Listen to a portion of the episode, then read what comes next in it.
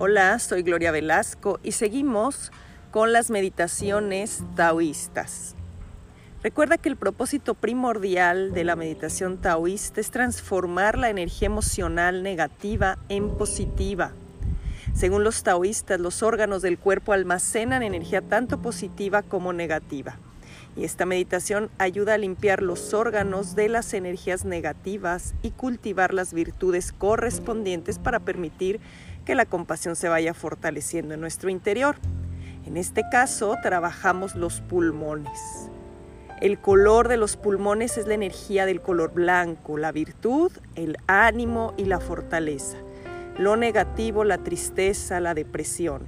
La puerta, la nariz y el elemento el metal.